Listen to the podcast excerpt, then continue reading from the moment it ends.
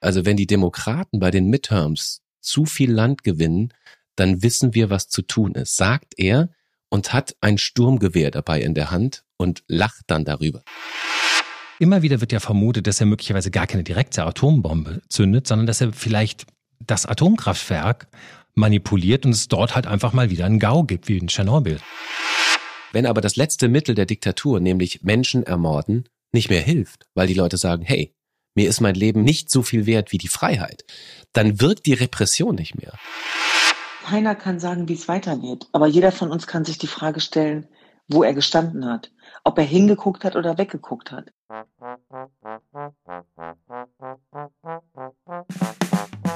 Tage wie diese. Das Wochenwichtigste aus Politik, Gesellschaft und Kultur. Jo Schück und Alex Bräucher fragen sich, was eigentlich gerade los ist. Ja, schönen guten Tag. Da sind wir. Joschück und Alex Bräucher sind da. Das ist die erste Folge von Tage wie diese.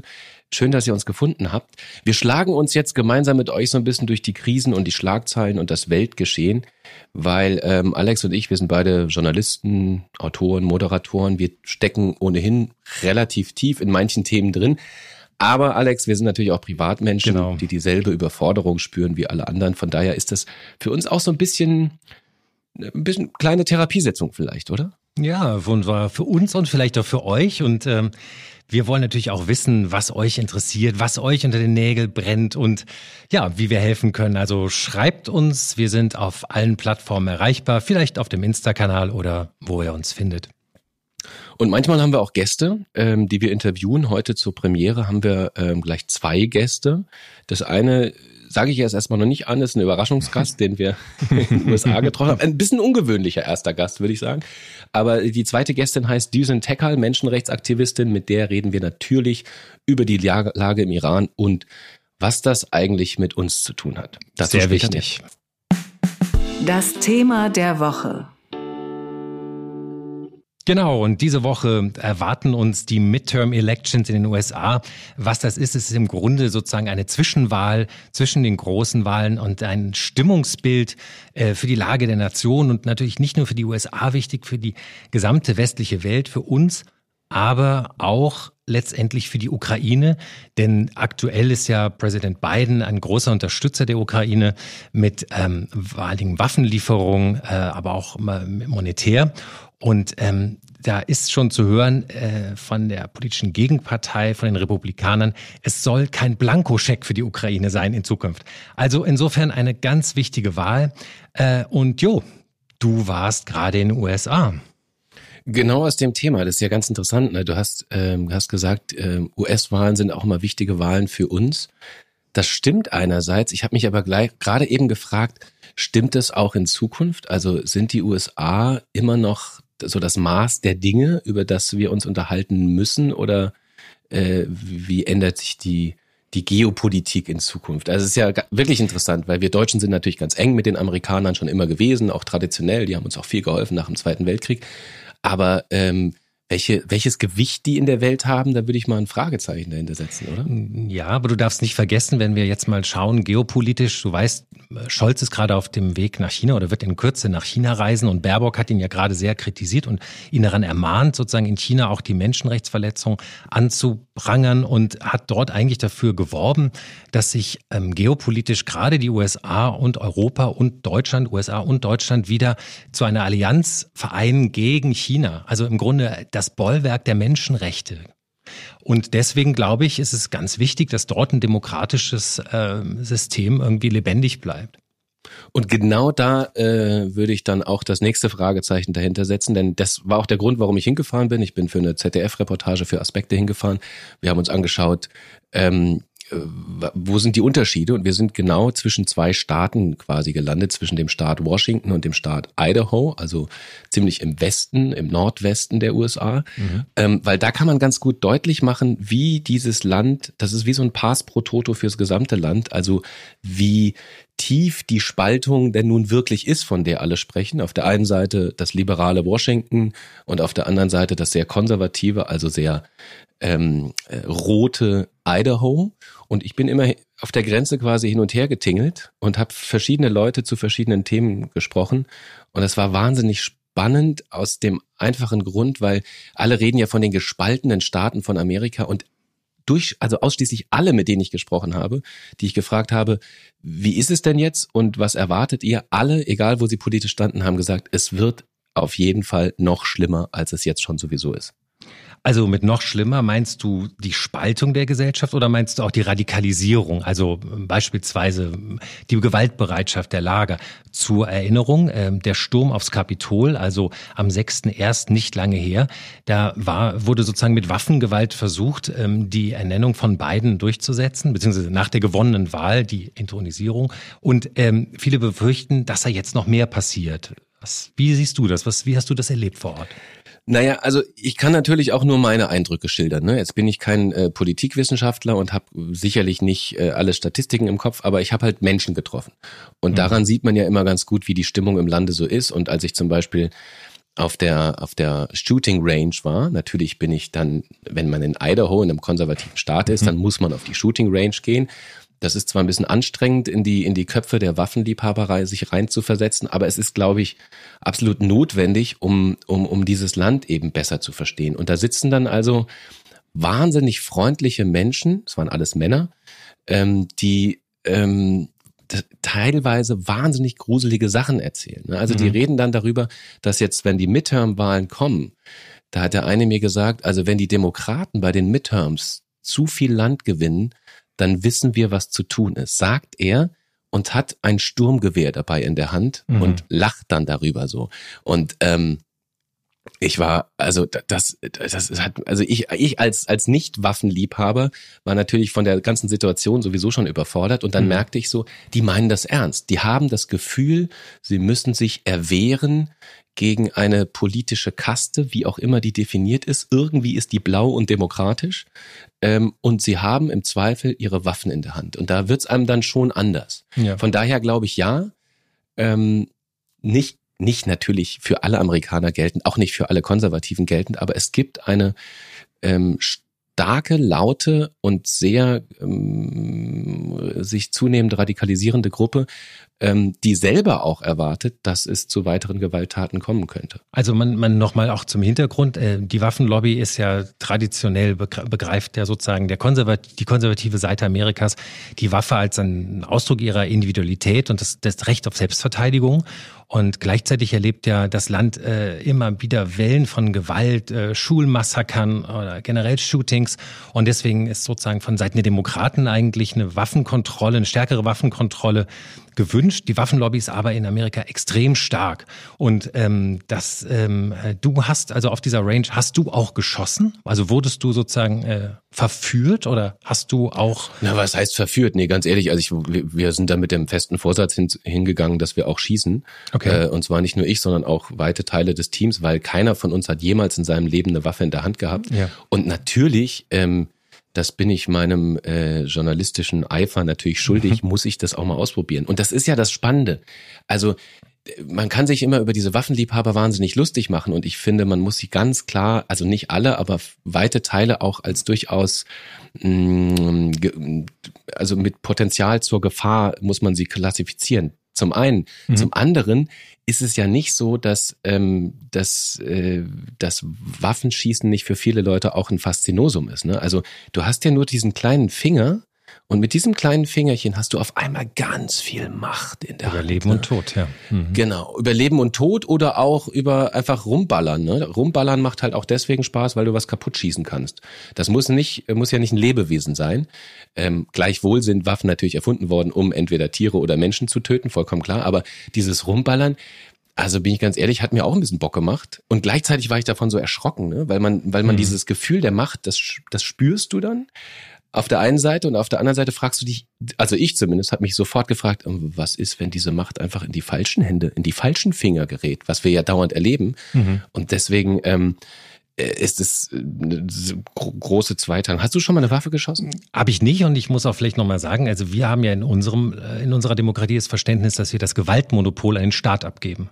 Sprich, wir haben keine Waffen, wir lassen uns sozusagen von unserer gewählten Regierung, von der Polizei beschützen, aber deswegen sagen wir, wir verzichten ja bewusst darauf hauen, Waffen zu tragen. Aber in den USA hat das traditionell natürlich andere Hintergründe. Aber und man ähm, muss auch, das ist lustig, dass du Polizei ansprichst. Mhm.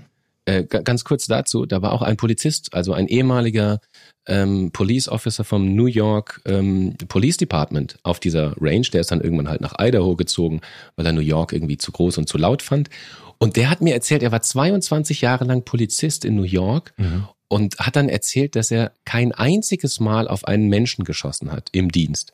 Und das sagte er mit so einer, also ich will ihm jetzt das nicht reininterpretieren, aber er sagte das mit so einer leichten Traurigkeit. Hm. Weißt du, ich habe 22 Jahre lang war ich Polizist und kein einziges Mal konnte ich auf einen Menschen schießen, war blöd. Deswegen gehe ich jetzt auf die Shooting Range. So, so, so klang es. Und das ist auch der Typ, der mit einem Pistole, äh, mit einer offenen Pistole am, am äh, Gürtel einkaufen geht. Und ich habe okay. gefragt, warum gehst du denn in den Supermarkt mit einer Waffe? Mhm. Naja, es könnte ja sein, dass da ein Bad Guy kommt, sagt mhm. er. Das ist die Logik, die natürlich für uns wahnsinnig schwer nachzuvollziehen ist. Wobei man auch sagen muss, auch im demokratischen Washington genau gegenüber, ne, also so zehn mhm. Kilometer entfernt, da haben die Leute ja auch Waffen. Das ist da ein bisschen restriktiver und es ist viel schwieriger, an eine Waffe dran zu kommen, aber da laufen auch Leute mit Waffen verdeckt rum. Mhm. ist, wie gesagt, ein bisschen restriktiver, aber es ist nicht so, dass, dass alle Demokraten sagen, Waffen sind per se blöd. Also es ist so ein bisschen in den Genen von vielen Amerikanern drin. Also äh, wenn man äh, ein Drehbuch oder einen Film macht, ne, und äh, da gibt es so eine, so, eine, so eine Regel, die heißt, wenn in der ersten Szene eine Waffe an der Wand hängt, dann muss sie spätestens in der, äh, im dritten Akt auch, auch schießen. Dann will man sie auch schießen sehen. Und das ist so ein bisschen sinnbildlich für mich dafür, so, wenn man eine Waffe hat, dann ist halt A, die Hemmschwelle vielleicht niedriger, sie zu, äh, einzusetzen. Und andererseits ähm, ist es vielleicht auch einfach, naja, in einer Bedrohungssituation neigt man vielleicht zur Selbstjustiz, nicht? Also das ist ja, das kommt ja hinzu. Die Bibel sagt ja zum Beispiel, ich mein, bin jetzt nicht besonders bibeltreu und nicht nicht besonders. Alex Bräucher, unser ja, Priester des Tages. Der Priester des Tages sagt aber da und das ist ja jetzt auch nicht falsch: Wer zur Waffe greift, kommt durch die Waffe um. Mal kurz sacken lassen. Ja, absolut. Also ich meine, natürlich habe ich die die Herren dann auch konfrontiert mit den Fakten, nämlich dass Länder, in denen eine restriktive Waffenpolitik herrscht, Beispiel Deutschland, Beispiel Japan und so weiter, dass es dort weniger Waffentote gibt. Ja. Und dann sagt Bob, der Leiter der Range, zu mir, ja, yeah, I think that's debatable. Also er sagt, darüber müsste man mal diskutieren. Ich so, was, was gibt's darüber zu diskutieren? Das sind doch, das ist doch nun wirklich ein Fakt. Und da, da geht genau das los, was bei uns in Deutschland ja auch ganz oft passiert, dass man über vermeintliche Tatsachen anfängt zu diskutieren, also vermeintlich über echte Tatsachen anfängt zu diskutieren und sie in Frage stellt, weil man sagt, na ja, gut, aber man kann ja auch eine andere Studie oder ist das wirklich ein Faktum? Wer sagt denn sowas? Mhm. Also, dass dann, dann reden wir über alternative Fakten auf einmal. Und das ist leider ähm, auf beiden Seiten in Amerika gang und gäbe, dass man natürlich immer mehr sich radikalisiert, auch in der Kommunikation und, und so vermeintliche Logiken auf einmal aufstellt, die in sich geschlossen vielleicht sogar Sinn ergeben, aber die von ganz falschen Prämissen ausgehen. Genau. Und das ist, glaube ich, das vielleicht auch eine Parallele zu Deutschland, erleben wir hierzulande auch oft genug, dass, dass Fakten in Frage gestellt werden. Absolut. Sinnloserweise. Du hast es ja auch als Beispiel angeführt. Die Waffen sind ja im Grunde hier nur für dich ein Beispiel dafür, dass es eine Spaltung der Gesellschaft gibt. In dem Fall in Amerika haben wir ja in, in einem Mehrheitswahlrecht ja auch die Situation gehabt, dass wir fast eine 50-50-prozentige Wahlausgang beim letzten Mal hatten, was ja auch dazu geführt hat, um das nochmal kurz zu rekapitulieren, dass Trump ja auch die Wahl im Grunde angefochten hat und gesagt, die, die Wahl war geklaut die Wahlergebnisse sind geklaut. So, The big lie. Mhm. Genau, aber das ist natürlich grundsätzlich eine Frage, wie legitimiert sich eine Demokratie? eine Mehrheitsentscheidung, wenn die Mehrheit nur jeden zweiten betrifft. Also wenn die sozusagen nur 51 zu 49 oder ich weiß es nicht genau, 52. Hm, also dann ist ja im Grunde jeder Zweite fühlt sich ja falsch repräsentiert. Das ist ja auch mhm. vielleicht problematisch. In unserem Fall, in unserem Land haben, haben wir ein Verhältniswahlrecht, ist was anderes. Aber dennoch, du hast es angesprochen, haben wir ja auch eine Spaltung der Gesellschaft. Zumindest spüren wir sie, zumindest ist die öffentliche Debatte, wird unter dieser Phrase geführt. Ja, und jetzt müssen wir natürlich schauen, was passiert am Dienstag. Also wie, wie groß sind die Verwerfungen? Gibt es überhaupt Verwerfungen? Es kann ja auch sein, dass es einigermaßen moderat ausgeht. Das würde ich, äh, würde ich dem Land wünschen. Denn viele, mit denen ich auch gesprochen habe, die sagen auch, Äh, es ist so ärgerlich, Verzeihung, ich hatte kurz äh, einen Frosch, der durch meinen Körper gehüpft ist.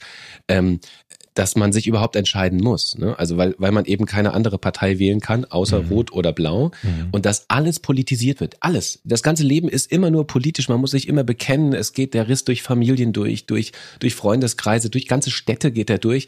Und immer muss man, hat oder haben viele Leute das Gefühl, sie müssen sich positionieren und sie wünschen sich so sehr, dass einfach mal das Leben wieder einigermaßen normal läuft und man nicht immer Angst haben muss, dass man mhm. irgendwie das Falsche sagt zum Thema A oder zum Thema B. Ähm, und das ist, also es geht richtig auf die Psyche, zumindest von vielen, mit denen ich gesprochen habe in der Zeit.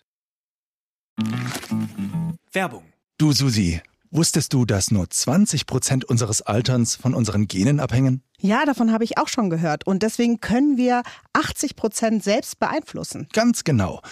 Deshalb ist Intervallfasten gerade so mega im Trend. Natürlich sind Bewegung und Schlaf ebenfalls enorm wichtig, aber es gibt da eine Sache, die ist ganz besonders leicht umzusetzen. Okay, erzähl, jetzt bin ich ganz ohr. Und zwar sind das evidenzbasierte Nahrungsergänzungsmittel, wie zum Beispiel der Zellboost von Epigenics. Die Formulierung wurde zusammen mit Ärzten und Pharmazeuten basierend auf den neuesten Erkenntnissen der Altersforschung entwickelt und zielt dann darauf ab, die Zellalterung zu entschleunigen. Mit dem Code Gesundheit gibt's jetzt 15% Rabatt auf die erste Bestellung. Werbung Ende. Man muss auch sagen, die Angst vor der Radikalisierung, die Angst vor der, davor, dass die Menschen tatsächlich auch Gewalt benutzen, ist natürlich genährt worden. Es gab einen Anschlag auf Paul Pelosi, den, den Ehemann von Nancy Pelosi. Nancy Pelosi zur Einordnung ist gewissermaßen politische Nummer drei in Amerika. Äh, also nach Joe, äh, Joe Biden und ähm, äh, Kamala Harris äh, ist, ist sie im Grunde die Nummer drei auf ihren Ehemann. Wurde ein Anschlag verübt mit einem Hammer. Ähm, es wurden dort Tapes gefunden, Kabelbinder. Ähm, es ist zu vermuten, dass der Anschlag auch äh, Nancy Pelosi galt. Also ich meine, man muss sich das mal überlegen. Auf einen der höchsten Repräsentanten des, des Staates äh, wird ein privates Attentat äh, ausgeübt. Kein Wunder, dass die Angst äh, tief sitzt. Was ich dich fragen will, Jo. Mhm. Das okay. große Schreckgespenst. Trump. Was glaubst du? Kommt, kommt der wieder? Also kannst du, kannst du sagen, was du in den USA, äh, hast du ihn erlebt? Hast du ihn gesehen? Hast du von seinem äh, Wirken äh, erlebt? Erzähl uns. Naja, also ich war ja in der Provinz unterwegs. Ne? Ich bin so von Kleinstadt zu Kleinstadt gereist. Ähm, Donald Trump hat sich da zu diesem Zeitpunkt nicht aufgehalten. Mhm. Aber andere Leute, über die wir gleich noch sprechen, große, große berühmte Menschen waren in der Kleinstadt.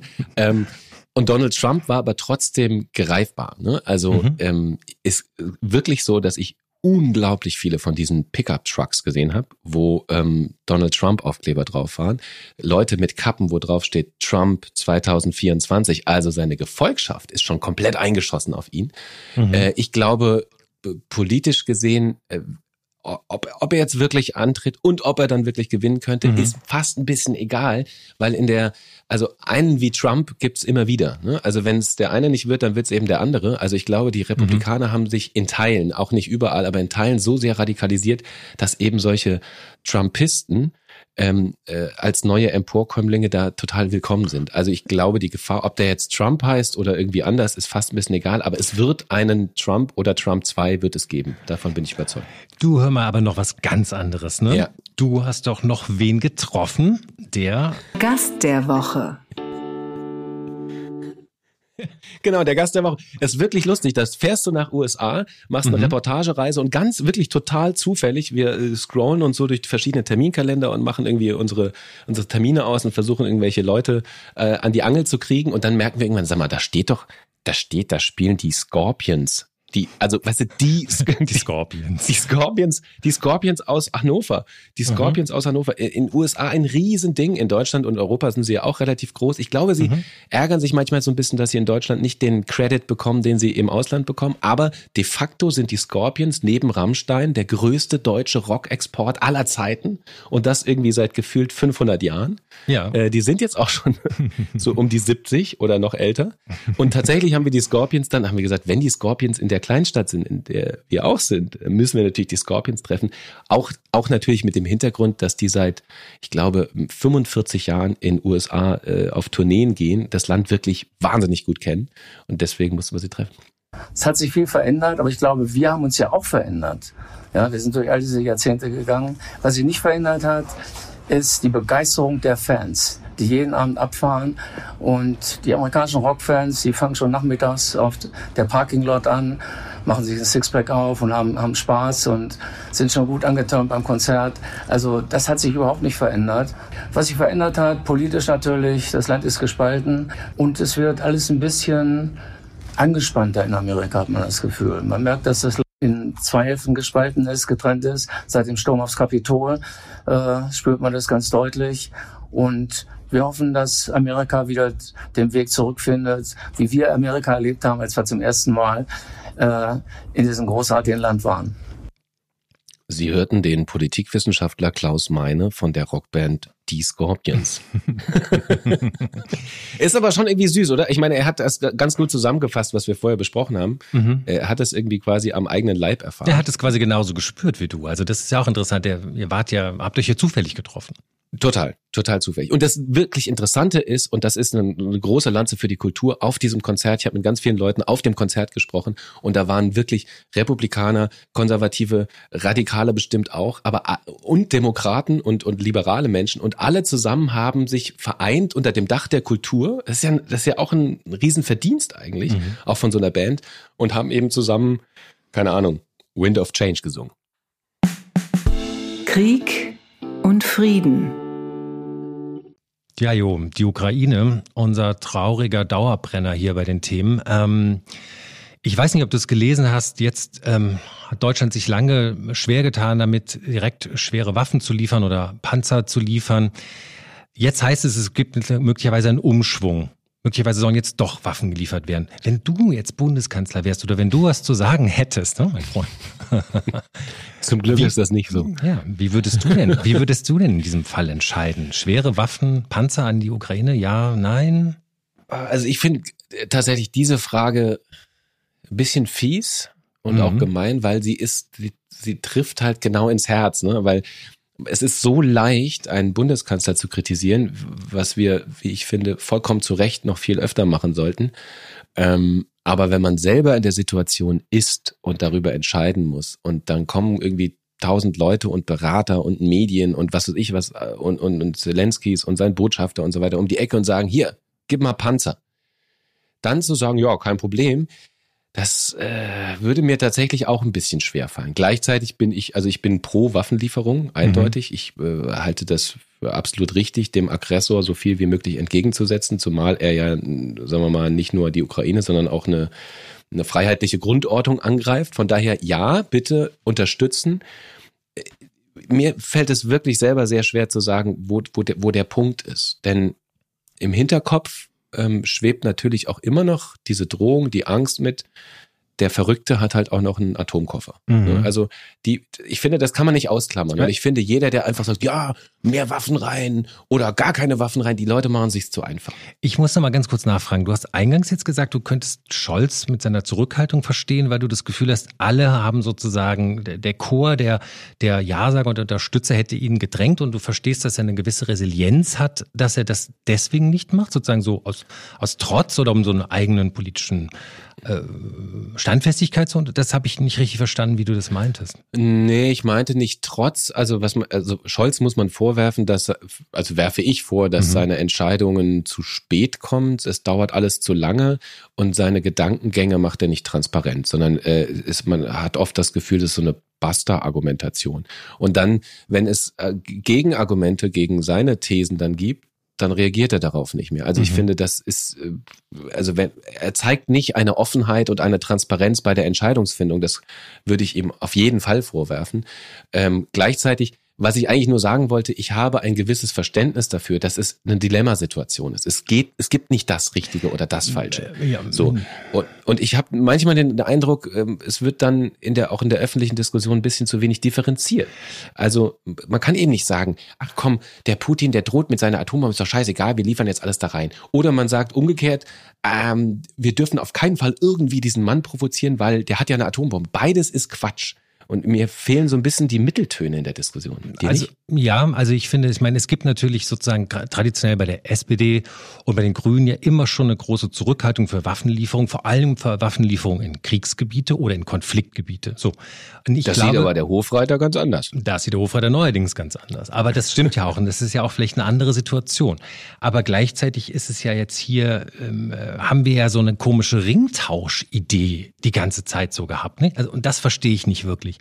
Und da würde mich interessieren, was du dazu denkst. Denn was ist jetzt der Unterschied, dass man einem Drittland neue Panzer gibt und das Drittland gibt dafür die alten Panzer in die Ukraine, also den Ringtausch, als dass man sie direkt liefert? Ich meine, hat da irgendjemand Angst, was direkt an Russland ist? Ist das ich habe mich schon gefragt, hat es vielleicht mit einer kollektiven Angst in Deutschland zu tun? Also ich meine, immerhin ähm, hat, äh, ist Russland einer der Siegermächte, äh, hat Deutschland vielleicht auch gedemütigt nach dem Zweiten Weltkrieg. Es gab relativ viel. Hm? Also ich meine, was ist da los? Warum, warum tut man sich so schwer, gegen, gegen, gegen Russland, also Ukraine gegen Russland aufzumunitionieren?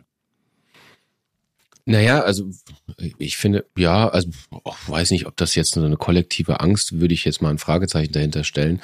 Ähm, dass, dass SPD und Linke traditionell ein engeres Verhältnis zu Russland und dem Osten insgesamt haben, ist ja nun auch kein Geheimnis. Da mhm. ist ja auch ein Riesenproblem innerhalb der SPD, da wird es ja auch heftig gestritten. Ähm, äh, aber ich, also also da, da steht halt, wir, wir reden halt hier über Krieg und wir reden nicht nur über Krieg ähm, zwischen zwei Ländern, die irgendwo entfernt sind, sondern wir reden, wir reden ja über einen Krieg, wo, wo, wo, wo Blöcke aufeinander prallen. Ne? Also es mhm. ist ja, ist ja fast wie im Kalten Krieg. Da gibt es auf der einen Seite die Westallianz und auf der anderen Seite Russland und, und China macht so ein bisschen so Mittelweg zwischendurch. Und ähm, also da geht's ja um was. Es geht ja durchaus darum, dass man auch daraus keinen Flächenbrand entstehen lässt, denn das ja. kann nun wirklich niemand wollen. Ähm, und dann muss man aber innerhalb dieses Dilemmas eben trotzdem noch gewährleisten, dass man die Ukraine mit allen Mitteln und Möglichkeiten unterstützt. Und was du angesprochen hast, dieser, dieser, dieser Ringtausch, das ist auch so lustig, ne? Das wird ja. dann so durch die Medien, ja, wir machen so einen Ringtausch, einen super Vorschlag, dann machen wir so, ja, und der Ringtausch beginnt jetzt und dann wechseln wir die Panzer mit da und da. Und mir geht's genauso wie dir. Ich stehe da nebendran und denke so, hä, warum? Hä? Und ich glaube tatsächlich, das ist so ein bisschen das Übertünchen des, ja, wir liefern euch was, aber wir machen es nicht direkt, also könnt ihr uns auch nicht direkt zurückschießen. Haha. So. Ja, okay, genau. Und das ist natürlich, mhm. als ob Putin blöd wäre. Der versteht das natürlich auch. Also Absolut. von daher, auch da bin ich, wie in allen Fällen, ey, macht's doch einfach transparent. Und also Putin, also, ja genau, und Putin als alter, als alter KGB-Offizier ist ja auch eher bekannt dafür, für, sagen wir mal so, Aktionen, die jetzt nicht so direkt zeigen, wo es herkommt. Nicht? Also wir wissen ja auch immer noch nicht, warum die Nord Stream-Röhren ähm, gesprengt wurden oder von wem. Und ähm, ich weiß nicht, ob du davon gehört hast, aber du hast gerade die Atombombe auch als großen Angstfaktor ins Feld geführt. Es ist ja ganz, also immer wieder wird ja vermutet, dass er möglicherweise gar keine direkte Atombombe zündet, sondern dass er vielleicht das Atomkraftwerk manipuliert und es dort halt einfach mal wieder einen GAU gibt, wie in Tschernobyl. Dann mhm. ist halt die Ukraine verseucht. Das ist natürlich jetzt Territorium, was von Russland kontrolliert wird, aber wir wissen alle, der Fallout zieht weiter. Und vielleicht ist es ja gar keine direkte Bombe, über die wir da sprechen. Vielleicht ist das so, vielleicht ist das auch nicht so. Und das ist genau der Punkt. Ich glaube, wir, ähm, ich tue mich wahnsinnig schwer damit, darüber zu spekulieren, weil im Endeffekt weiß es niemand. Niemand kann es wissen. Selbst die größten Politik-Super-Insider, selbst die Menschen, die den Putin schon getroffen haben und im Kreml, alle haben sich ja in den letzten Jahren getäuscht. Alle, niemand hat das wirklich erwartet. Und genau in diesem Fall ist es auch so. Es ist einfach unberechenbar und ich finde, es ist auch so ein bisschen vielleicht auch unsere Aufgabe als, als, als Journalisten, einfach auch zu sagen, ganz ehrlich, Leute, wir wissen es nicht genau. Wir können mit der Wahrscheinlichkeit da reingehen oder mit der Wahrscheinlichkeit, aber niemand kann es genau wissen. Absolut. Und deswegen sind diese, diese Basta-Diskussionen, die sind mir irgendwie zuwider. Weil ja. es ist ja auch okay, dann, dann ist es halt jetzt so. Dann wissen wir, okay, wir wissen es nicht genau. Wir müssen uns jetzt wirklich nicht alle dauernd Sorgen machen, dass demnächst eine Atombombe irgendwie auf uns runterfällt. Davon gehe ich mal aus. Äh, und selbst wenn es so ist, dann können wir auch nichts mehr dagegen machen. Ich will damit nur sagen, keine Panik ist definitiv ein guter Berater. Aber äh, auf der anderen Seite einfach zu sagen, ja, das wird schon nicht passieren, ist auch Quatsch. Also lass uns einfach sagen, wie es ist, nämlich wir wissen es nicht. Aber ganz raus aus dem Schneider sind wir, glaube ich, nicht. Ähm, denn ich glaube, nicht umsonst verhandelt Scholz mit Israel und hat ja aber jetzt auch die Zustimmung von den USA über die Lieferung des Raketenschirms. Ich sag mal so, wenn die Geheimdienste der Meinung wären oder die Bundesregierung der Meinung wäre, das wäre ein unwahrscheinlicher Fall, dass wir angegriffen würden. Ich nehme nicht an, dass man es dann anschaffen würde. Der Aufreger der Woche.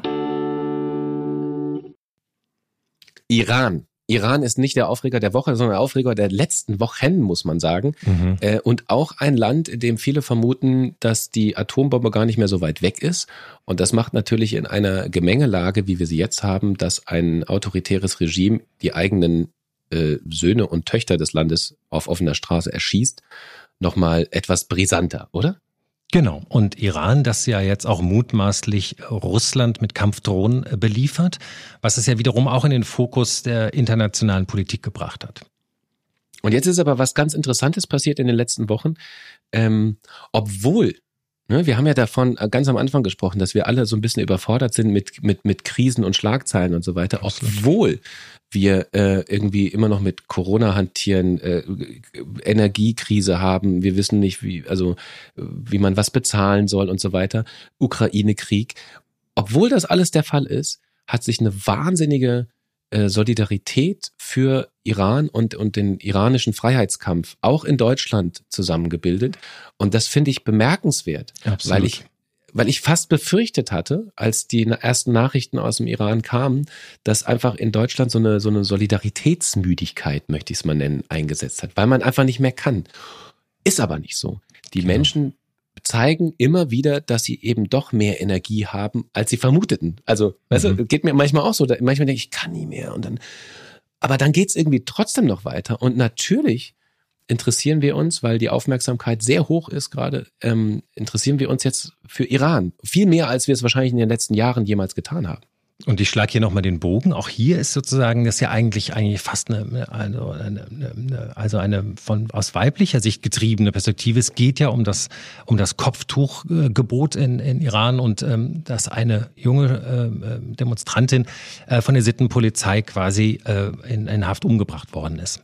Und mutmaßlich. Mutmaßlich. Aber es ist doch so, dass hier auch schon wieder interessanterweise eine, als eigentlich fast schon eine feministische Revolution ist, auf die wir schauen. Absolut. Übrigens, auch in Deutschland ist es, also ich erinnere mich, letzte Woche gab es drei Meldungen. Einmal natürlich der, der, der Kampf der iranischen Frauen um die Freiheit. Dann gab es das zweite ähm, äh, Abtreibungsschlagzeilen aus, aus USA. Und der dritte Punkt war an einem Tag der Bericht des Europarates, dass Frauen in Deutschland ähm, große Angst haben müssen, äh, unter Gewalt, also Gewaltopfer zu werden, weil mhm. Deutschland es immer noch nicht in den Griff bekommen hat, Gewalt gegen Frauen richtig zu reduzieren. Mhm. Und das fand ich wahnsinnig interessant, dass das alles an einem Tag passierte. Du hast absolut recht, es ist ein feministischer Kampf und zwar nicht ein Kampf der Frauen, sondern ein Kampf um die Gleichberechtigung, also um gleiche Rechte von Menschen. Wo, so, genau, wo, wobei nicht nur. Ne? Also im Iran haben wir mittlerweile ähm, 14.000 äh, Festnahmen. Wir sehen, dass die Leute also einen unglaublichen Mut aufbringen, dass sie sozusagen auch ihr eigenes Leben einsetzen, um für die Freiheit zu kämpfen und natürlich nicht mehr nur um Frauenrechte, sondern generell um die Freiheit. Und äh, letztendlich ist das Mullah-Regime ja ein, ein totalitärer Gottesstaat. Und ähm, wir sehen, so ein bisschen wie Idaho. Oh. Naja, ich glaube, da tust du jetzt äh, den Iranerinnen und Iranern nicht ganz äh, recht. Aber auf jeden Fall ist es ein, ein, harter Kampf. Und es gab ja auch eine wahnsinnig große Demo, eine der größten gefühlt größten Demos seit langem in Berlin. In Berlin hat sich, ähm, haben sich 80.000 Leute auf die Straße bewegt, um zu demonstrieren. Und die Menschen äh, äh im Internet rasieren sich die Haare ab. Äh, Joko und Klaas haben ihre äh, eine Million Follower Instagram-Accounts weitergegeben an iranische Aktivistinnen. Also die, die, ähm, die Solidaritätswelle ist wirklich groß und wir erfahren auch viel mehr dadurch. Also auch diese ganzen geheimen Videos, die gedreht werden, die, die kommen ja an die Welt. Und das ist ja auch wichtig für die Menschen vor Ort. Und dann das finde ich aber ganz interessant. Also passiert so eine deutsche Diskussion auch. Ich habe so ein mhm. paar Feuilletons mhm. durchgelesen, da werden mhm. so die ersten Fragen gestellt. Ja, warum zeigt man sich denn jetzt solidarisch? Macht man das aus echter Solidarität und Überzeugung? Oder weil man das Gefühl hat, dass man jetzt auf so eine Aufmerksamkeitswelle auch ein bisschen mitreiten kann? Was glaubst du? Ich finde das ein bisschen hässlich, ehrlich gesagt. Also für mich ist das irgendwie äh, ein Muss. Also letztendlich, ähm, also wir haben gerade über die Scorpions und Wind of Change gesprochen. Wir haben darüber gesprochen, dass wir auch mal ein, ein gespaltenes Land waren. Und äh, wir, ich meine, wir wissen doch, was, was für ein Wert Freiheit ist, nicht? Die Hälfte unseres Landes war auch lange eingesperrt davor. Also ich meine, Diktaturen, das kennt dieses Land auch. Und ähm, ich, also nein, ich muss sagen, ich glaube nicht daran. Ich, ich hoffe und wünsche mir, dass jeder das mit vollem Herzen kämpft. Aber Die Frage, wie man sozusagen einen demokratischen Umschwung in Iran hinbekommen könnte, das ist eine andere Frage. Ich glaube schon aber, dass dieser Protest im Iran, und vielleicht hängt das dann damit auch zusammen, dass wir wirklich so eine, für mich in meiner Warnung, relativ große Solidaritätswelle haben, weil es einfach ist. Du, es ist nicht so wie in Katar, wo man sich überlegt, mache ich den Fernseher an, mache ich nicht an, ah, was soll ich jetzt tun? Oh, blödes Dilemma, schon wieder Dilemma, keine Entscheidung.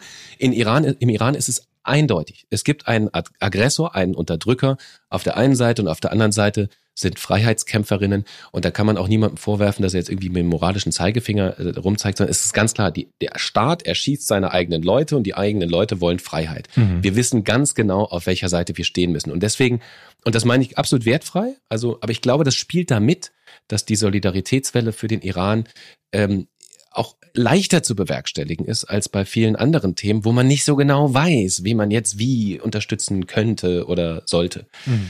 Ja, jedenfalls, du hast dich, glaube ich, mit jemandem unterhalten, ähm, der sich sehr gut auskennt mit dem Thema und der eben besagte Demo auch maßgeblich mit organisiert hat. Die Meinung der Woche.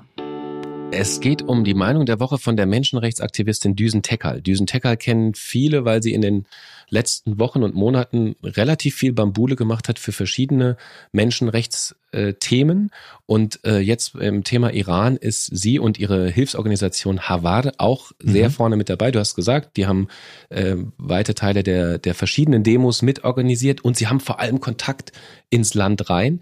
Und ich habe sie auch mal gefragt, wie sie das sieht. Ne? Also mit dieser deutschen Diskussion über, wer darf jetzt solidarisch sein und wer darf nicht solidarisch sein. Äh, das hat sie gesagt. Sie wollen, dass diese Videos um die Welt gehen. Sie wollen, dass wir diese Videos teilen, dass wir die Menschenrechtsverletzungen, Morde, Frauenrechtsverletzungen hörbar und sichtbar machen. Das Regime zu Fall bringen die Menschen vor Ort.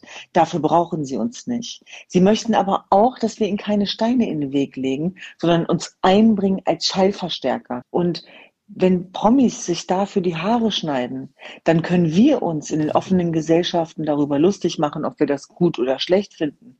Aber für diese Nebenschauplätze haben die Menschen im Iran keine Zeit.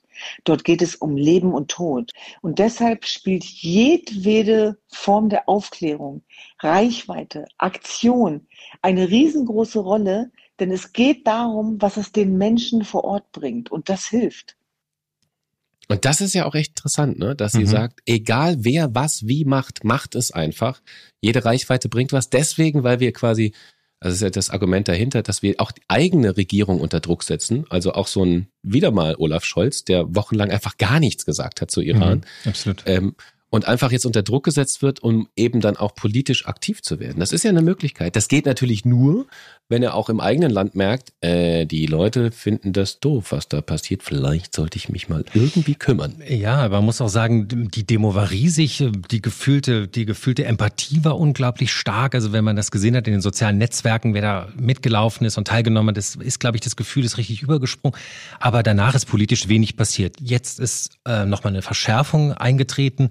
Iran hat den Demonstrantinnen und Demonstranten gedroht, die ähm, äh, die Nationalgarde äh, in, äh, gegen sie äh, ins Feld zu führen. Und nun hat die Bundesregierung sich endlich dazu entschlossen, das wenigstens einmal deutlich zu verurteilen.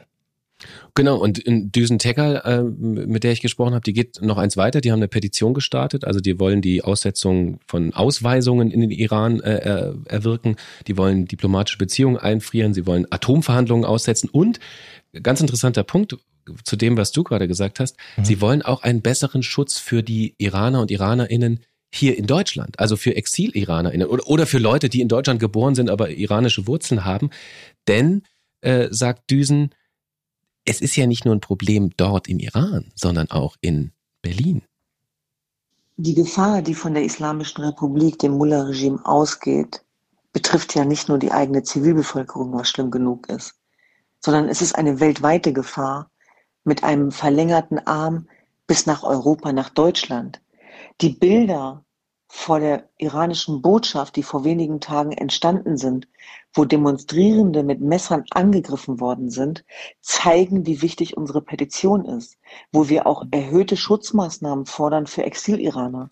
Man muss sich mal vergegenwärtigen, was das bedeutet, wenn Menschen, die hier geboren und aufgewachsen sind mit iranischen Wurzeln, sich jetzt einer Lebensgefahr aussetzen, weil sie von ihrem Recht auf Demonstration Gebrauch machen. So wollen wir doch alle nicht leben. Ja, ja, wollen wir nicht. Wollen wir nicht.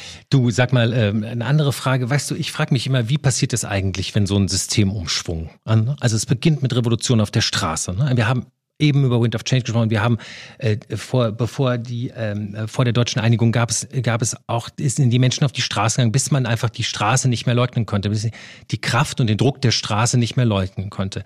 Jetzt ist ja die Frage: Wir haben wenig Einblick in so ein Land wie Iran. Ich kann mir gar nicht vorstellen, gibt es da überhaupt eine Parallelgesellschaft? Gibt es da Strukturen, Organisationen? Das ist ja alles schon ewig unterdrückt. Ähm, könnte sozusagen, also was braucht es, bis es kippt? Was sind die Kräfte, was sind die Strukturen? Weißt du, braucht es eine Million Demonstranten, zwei, drei? Braucht es Hilfe von außen? Denn Düsen, Düsen hat ja eben gesagt in dem, in dem Gespräch, das können die schon selber. Aber ich frage mich, was braucht es bis dahin? Was sind die Schritte? Naja, also wenn ich das richtig gehört und zusammenfassen kann, ist ja die, die eine Seite die Aufmerksamkeit aus dem Ausland, genau das, was jetzt gerade die Forderung von Thyssen war, dass wir ja. einfach, dass wir hier laut sind, dass unsere Regierung sich bemüßigt fühlt, ähm, Aktionen zu ergreifen in der EU, aber auch international, also zum Beispiel Sanktionen, Aussetzung von Atomverhandlungen, äh, Einstellung von Handelsbeziehungen, also etwas, was den Staat äh, Iran wirklich treffen könnte, wo die sagen, okay, es ist ein bisschen blöd, weil jetzt irgendwann geht uns vielleicht auch die Kohle aus, vielleicht müssen wir dann doch mal irgendwie umschwenken, sonst sind wir hier komplett isoliert. Das ist ja die eine Möglichkeit. Und die andere Möglichkeit, äh, das sehen wir jetzt gerade vor Ort, da sind Menschen, die die ihr Leben aufs Spiel setzen, die wissen, es gibt etwas, was noch wichtiger ist als mein eigenes Leben, nämlich die Freiheit äh, für diese Gesellschaft. Äh, und wenn die nicht aufhören, und sie scheinen nicht aufzuhören, sie sind offenbar mhm. zum ersten Mal seit ewigen Zeiten in der Lage, über viele Wochen, vielleicht sogar Monate hinweg, den Druck aufrechtzuerhalten. Und ich glaube, dann könnte es passieren. Das wäre da, glaube ich, der Wunsch dann auch, dass es so eine Art Kipppunkt gibt, mhm. wo, wo weite Teile der Bevölkerung, die sich immer so zurückgehalten haben und einfach mal nichts gesagt und getan haben, dass die dann auch auf die Seite der, der sogenannten AktivistInnen äh, schwenken und dann, dass dann irgendwann die Menge äh, einfach zu groß wird, auch zu ja. groß für eine, für ein gewalttätiges Regime. Ja. Das wäre auf der anderen Seite, ey, Blick in die Glaskugel, ne? Also das ist jetzt so ein, ein Glimmen. Ja. Mhm ähm, was, was schon ein Feuer geworden ist, aber was am Ende dabei rauskommt, wissen, weißt du nicht, weiß ich nicht. Also deine, deiner, der, der einen deiner geäußerten Theorien der, der Isolierung und dass Iran dann vielleicht das Geld ausgeht, daran glaube ich nicht. nicht? Es ist immer noch ein erdölförderndes Land. Ähm, es ist immer noch ein Land. Äh, du erinnerst dich damals an das, an, an, an das Saying von Bush, die Achse des Bösen. Ja, es gibt ja immer auch sozusagen, äh, äh, Iran hat ja immer noch Verbündete. Es kann immer noch äh, Handel treiben mit China, mit Russland, wie wir jetzt sehen. Ne? Also mhm. da sind immer wieder auch äh, Staaten, die sich dann auch irgendwie die Blockade durchbrechen. Wir haben ja schon lange eine Wirtschaftsblockade gegen Iran.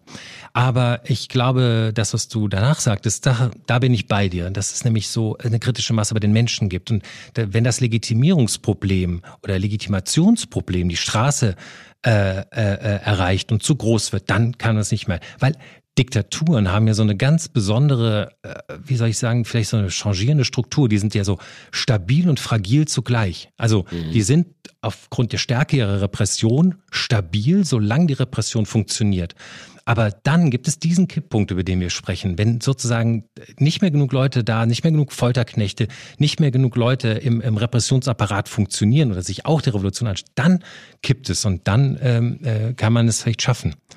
Und ich glaube, da hängt, hängt auch was mit Einstellung zusammen. Ähm, das, was, also diese Bestärkung, ne, wenn jetzt zum Beispiel Menschen im Iran sehen, ey, in Berlin sind 80.000 Leute auf die Straße gegangen, aus Solidarität mit uns. Das bestärkt die natürlich in ihrem Kampf, weil sie merken, wir werden gehört. Das ist ja auch also es ist ja eine Form von Wertschätzung. Wir, wir, wir hören euch und wir unterstützen euch. Und ich glaube, das könnte auch nochmal quasi beflügeln, weil ja. wenn das, wie du gesagt hast, die Diktatur ist dann stabil, wenn die Repression noch funktioniert. Wenn aber das letzte Mittel der Diktatur, nämlich Menschen ermorden, mhm. nicht mehr hilft, weil mhm. die Leute sagen, hey, mir ist mein Leben nicht mehr so viel wert, nicht mhm. so viel wert wie die Freiheit, mhm. dann wirkt die Repression nicht mehr.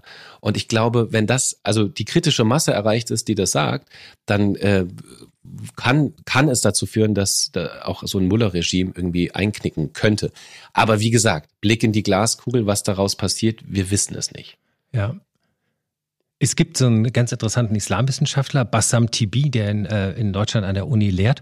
Und der hat ähm, äh, mal gesagt, dass äh, in, in, der, in der islamischen Welt eigentlich sozusagen von der Moderne, also aus der Epoche der, von der Modernisierung, von der westlichen Welt eigentlich immer nur die Technik übernommen wird. Ne? Also man geht in der technischen Modernisierung mit, aber nicht sozusagen in der kulturellen, also Menschenrechte, Ethik und so weiter. Da ist man zurückgeblieben. Und aus dem Grund hat man sozusagen ja in, in dieser, also äh, wird alles religiolisiert. Also die, selbst das Strafsystem ist ja sozusagen, wird alles auf die Religion runtergebrochen. Und das ist natürlich letztendlich auch etwas, äh, was sich ja für uns, again, mittelalterlich anfühlt. Das stimmt, ja. So, und jetzt zum Schluss können wir nochmal hören, was äh, Düsen Tekal auf die Frage äh, geantwortet hat, wie das jetzt nun weitergeht. Ich glaube, keiner kann sagen, wie es weitergeht. Aber jeder von uns kann sich die Frage stellen, wo er gestanden hat ob er hingeguckt hat oder weggeguckt hat. Und ich weiß aus meiner langjährigen Menschenrechtsarbeit, dass sich Solidarität nicht erzwingen lässt. Im Gegenteil, man kann sie nur vorleben. Aber ich glaube tatsächlich, dass wir alle raus müssen aus unserer Comfortzone und auch als offene Gesellschaften gefragt sind. Und was die Chancen sind, das entscheiden die Menschen vor Ort. Aber wenn Sie sich das Recht auf Träumen nicht nehmen lassen, wenn Sie etwas entdecken, was wichtiger ist als Ihr eigenes Leben, nämlich das Recht auf Selbstbestimmung und Freiheit, wer sind wir dann, das klein zu reden oder es Ihnen zu verwehren? Wow. Gänsehautig, oder? Ja, absolut Gänsehaut. Und ähm, was ich hier auch nochmal sagen wollte, Düsen ähm, hat ja auch eine Petition gestartet ähm, unter E-Petition oder E-Petitions ähm, im Bundestag kann man sozusagen eine, ähm, eine Petition äh, unterschreiben. Auch Amnesty International hat eine Petition auf ihrer Seite und auch auf change.org. Ähm, ich denke, das ist ganz wichtig, ähm, dass die Leute, dass wir auch sozusagen ins Aktive kommen und das, was Düsen gefordert hat, dass wir weiter aktiv und laut sind, auch jeder von uns ähm, aktiv unterstützt.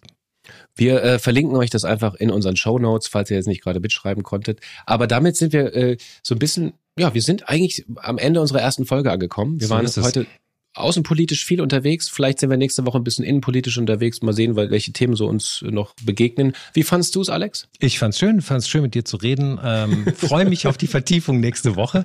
So, wie fandet ihr es denn eigentlich? Lasst uns wissen, wie ihr es fandet. Schreibt uns bitte Kommentare.